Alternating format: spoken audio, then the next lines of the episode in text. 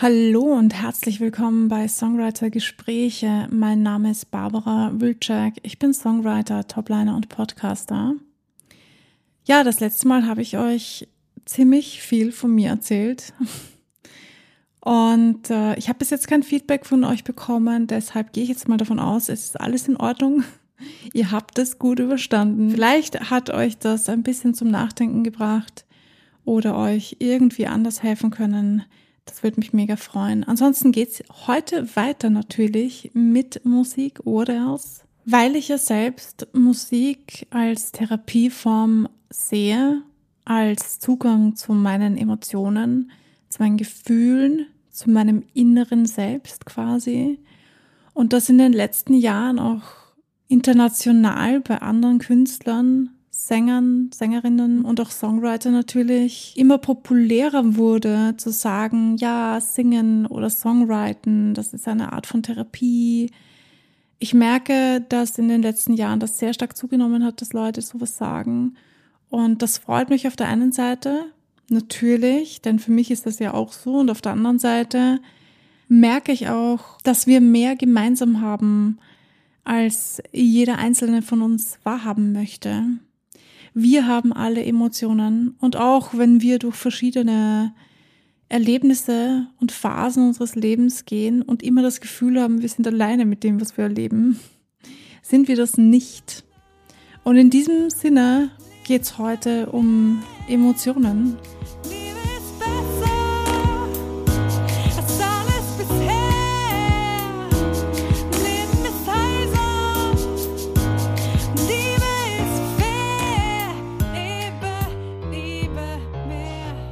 Musik und Emotionen, eine Reise in die Seele der Klänge, wenn man so möchte. Wer von euch schreibt tiefgründige, emotionale Texte? Schreibt das gerne unterhalb des Instagram-Posts rein. Ich bin gespannt und freue mich von euch zu lesen. Das ist wahnsinnig faszinierend, was Gefühle mit uns machen. Sie bringen uns dazu, ganz neue Dinge zu kreieren, nämlich Musik und Texte. Und klar, es gibt viele Texte doppelt und dreifach und hundertfach und viele Themen werden millionenfach, ähm, ich will nicht sagen kopiert, aber ihr wisst, wiederholt, wenn man so möchte. Liebe zum Beispiel, Liebe, Beziehungen, Trennung, Heartbreak, auch sowas wie betrogen zu werden, den Tod eines geliebten Menschen zum Beispiel. Das sind alles Dinge, die wir in unseren Songs verarbeiten. Und je intensiver die Gefühle sind, desto krasser können die Songs werden. Je nachdem natürlich. Es muss nicht so sein, es kann sein. Man muss aber nicht unbedingt die krassesten Erlebnisse erlebt haben, um die krassesten Songs zu schreiben. Zumindest ist das meine Erfahrung. Ich finde, wir müssen nicht alle diese Dinge erleben, die wir schreiben. Ich habe zum Beispiel unlängst ähm, den Song Every Mistake gepostet, also eine Demo-Version von diesem Song. Und da habe ich über die Fantasie geschrieben, die ich hatte, über meinen Traumpartner, wie ich ihn mir vorstelle und wie, es, wie ich mich dabei fühle. Obwohl ich meinen Traumpartner noch nicht getroffen habe, bin ich mir trotzdem ziemlich sicher, dass ich mir gut vorstellen kann, wie sich das anfühlt. Und das ist jetzt nur ein Beispiel, ein Beispiel von unzähligen Beispielen, denn ich denke, es gibt viele Situationen, in denen wir uns hineinversetzen können, gerade als Songwriter, wenn du für andere Leute schreibst, dann ist diese empathische Ader, dieses Hineinfühlen in andere Menschen extrem wichtig. Denn darum geht es nämlich beim Schreiben für andere Leute, für andere Künstler, für Sänger oder Sängerinnen. Aber was genau passiert da in unserem Gehirn? Ich bin ja so ein bisschen ein Nerd, wenn es um Medizin und ein bisschen um Gehirndingens geht, also Neurowissenschaften. ähm, ich bin kein Profi, ja, versteht mich nicht falsch. Ich bin da definitiv nicht die richtige Ansprechpartnerin. Wenn du ganz konkrete Dinge wissen möchtest, dann frag bitte einen Profi. Am besten eine Neurowissenschaftler, am besten jemand, der das studiert hat und der sich da wirklich gut auskennt. Aber ich möchte ja auch nicht hier tief in die Wissenschaft eingreifen. Ich möchte nur einen Teil davon hier auch erwähnen, weil ich persönlich das einfach wichtig finde. Musik beeinflusst unsere Emotionen sehr krass. Ich merke das immer wieder, wenn ich ein paar schlechte Tage habe, weil ich schon lange keine Musik gehört habe. Und dann gebe ich mir eine Stunde lang meine Playlist. Dann bringt mich das zum Tanzen und zum Mitsingen, auch wenn es mir scheiße geht, kann das meine Gefühlslage schon massiv verbessern. Aber wie funktioniert denn das? Und zwar funktioniert das so, indem das limbische System in unserem Gehirn aktiviert wird. Unser Gehirn hat verschiedene, es gibt verschiedene Gehirnareale. Welches gibt, das werde ich euch jetzt nicht erzählen. Dafür kenne ich mich viel zu wenig aus. Und wenn ihr euch dafür interessiert, dann bitte googelt es.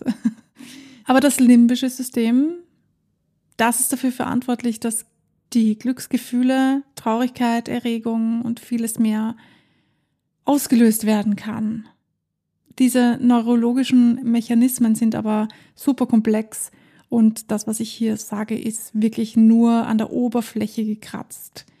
Also wenn du dich wirklich für das interessierst, dann bitte informiere dich selbstständig darüber, wie das Gehirn funktioniert. Es gibt ähm, auf YouTube einige Kanäle, die sehr empfehlenswert sind oder auf Google. Ich meine, ihr wisst, wie es funktioniert, das brauche ich euch nicht sagen ja, wenn das, wenn diese Parts im, oder wenn dieser Part im Gehirn aktiviert wird, dann passieren Dinge mit uns und das ist gut so, zumindestens wenn es um Musik und Emotionen geht, finde ich. Deswegen kann man, glaube ich, ganz gut sagen, dass Musik wie ein Zaubertrank auf unseren Körper wirkt.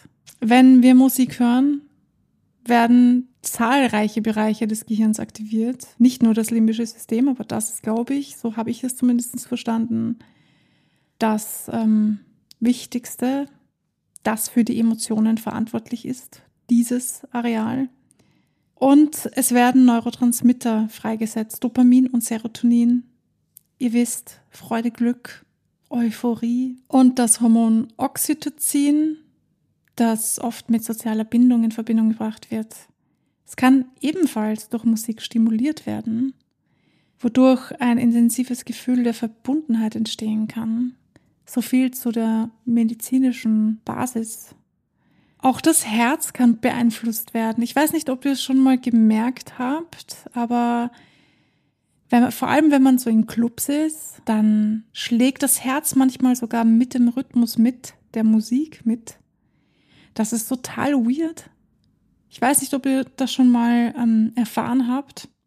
Also sprich, schnelle, aufregende Musik kann den Puls beschleunigen und langsame, ruhigere Musik den Puls verlangsamen. Macht doch irgendwie Sinn, finde ich. Und das hat einen starken Einfluss auf unseren emotionalen Zustand. Also ihr seht, das eine bedingt das andere, eine Art Wechselwirkung. Und ist auch der Grund, warum das in der Therapie zur Bewältigung von Depressionen und Angstzuständen eingesetzt wird. Ich finde das so spannend, Leute. Leider kenne ich mich mit dem Gehirn viel zu wenig aus, um euch da jetzt mit auf eine wissenschaftliche Reise zu nehmen. Aber ich finde es immer wieder spannend, wozu unser Gehirn und unser Körper fähig ist. Ich glaube oder ich bin mir sehr sicher, dass unser Körper zu viel mehr Dingen fähig ist, als wir ihm zutrauen. Kommen wir zurück zur Musik. Kurzer Ausflug in meine Gedankenwelt. Ähm, ich habe mir ein kleines Beispiel rausgeschrieben von einem Song, der nicht nur emotional eine Person beeinflusst hat, sondern gleich eine ganze Generation, wenn man so möchte, eine Bewegung. Und ich bin mir ziemlich sicher, wir kennen alle diesen Song, nämlich They Don't Care About Us von Michael Jackson. Ihr wisst, das war ein Mega-Musiker. Und eine kleine, ein bisschen, ähm, ich muss ein bisschen was erzählen zu dem Song und der gesellschaftlichen Thematik zu der Zeit, damit man das, glaube ich, ein bisschen besser verstehen kann. 1995 ist das Album von den Maschinen und da war der Song drauf. Ich weiß jetzt gar nicht, wann der Song als Single veröffentlicht wurde, aber das lässt sich sicher auch leicht googeln. Dieser Song hat die ganze Welt bewegt, nicht nur einzelne Personen, also natürlich einzelne Personen und gleichzeitig eine ganze Bewegung gegründet, weil er so krass emotionale Dinge getriggert hat bei den Menschen. Es geht um Ungerechtigkeit und Diskriminierung und das ist immer noch ein Thema. Spannend, dass der Song heutzutage immer noch seine Gültigkeit hat und traurig zugleich. In, in seinen Texten trifft er genau den Nerv in der Gesellschaft und ist von einigen als Aufruf zum Widerstand gegen die Ungerechtigkeit interpretiert worden und von anderen als unbequeme Wahrheit über die gesellschaftlichen Probleme der Zeit, zu dieser Zeit. Es gibt auch ein Musikvideo dazu, das du wahrscheinlich auch kennen wirst, von Spike Lee. Auch da haben sie das bewusst ähm, in Szene gesetzt, damit die Botschaft noch krasser verdeutlicht wird, worum es eigentlich in dem Song geht. Und na klar, der Song wurde ein Mega-Hit.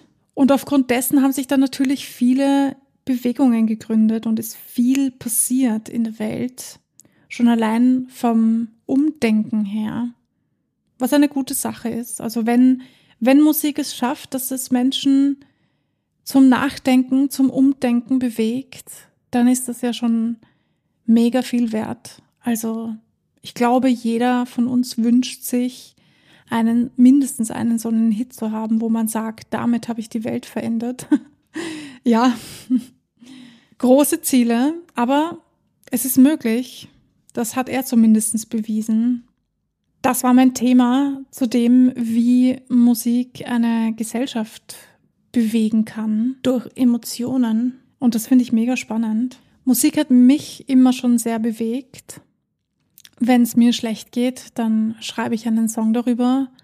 Aber auch wenn es mir gut geht, schreibe ich einen Song darüber. Und wenn ein Thema mir nicht mehr aus dem Kopf geht, dann schreibe ich natürlich auch einen Song darüber.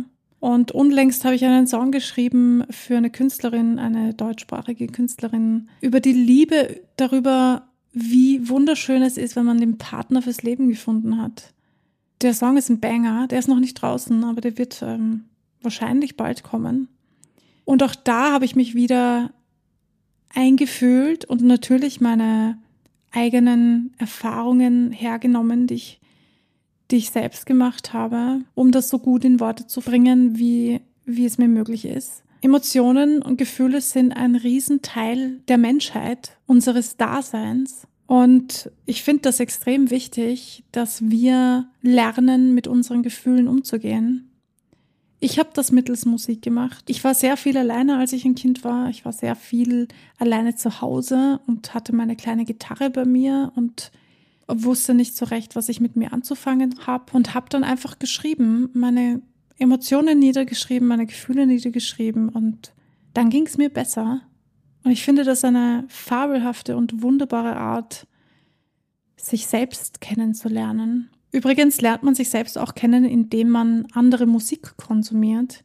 An dieser Stelle würde ich gern nochmal aufrufen dazu, dass du dir regelmäßig neue Musik reinziehst wenn man sich immer die gleiche Art von Musik anhört oder die gleiche Musik, im krassesten Fall die gleiche Musik, die gleichen Songs, dann bleibt man auch beim Songwriting ein bisschen stecken. Also das ist meine persönliche Erfahrung damit. Es muss natürlich jetzt nicht auf jeden zutreffen, aber ich finde das ganz easy, wenn man hin und wieder mal einen neuen Song hört, vielleicht auch einen, der gar nicht in deiner Musikrichtung ist, einfach um komplett rauszukommen aus deiner Komfortzone. Und wer weiß, was das dann in Zukunft Cooles aus dir rausholen wird. Ihr könnt es ja gerne, gerne mal selber ausprobieren, wie euch Musik beeinflusst, indem ihr mal einen ganz traurigen Song hört und dann mal einen ganz happy Song, ich weiß nicht, ähm, einen ähm, tanzbaren schnellen, ähm, motivierenden Song. So, das war's dann heute auch schon wieder mit den Emotionen und Musik. Falls dir diese Folge gefallen hat, freue ich mich über eine 5-Sterne-Bewertung auf Spotify. Das hilft, diesen Podcast bekannter zu werden. Und ich freue mich riesig, wenn ihr mich unterstützt, indem ihr ein paar Likes dalasst oder Kommentare dalasst, wie ihr wollt. Bleibt kreativ und vor allem bleibt dran. Wir hören uns beim nächsten Mal.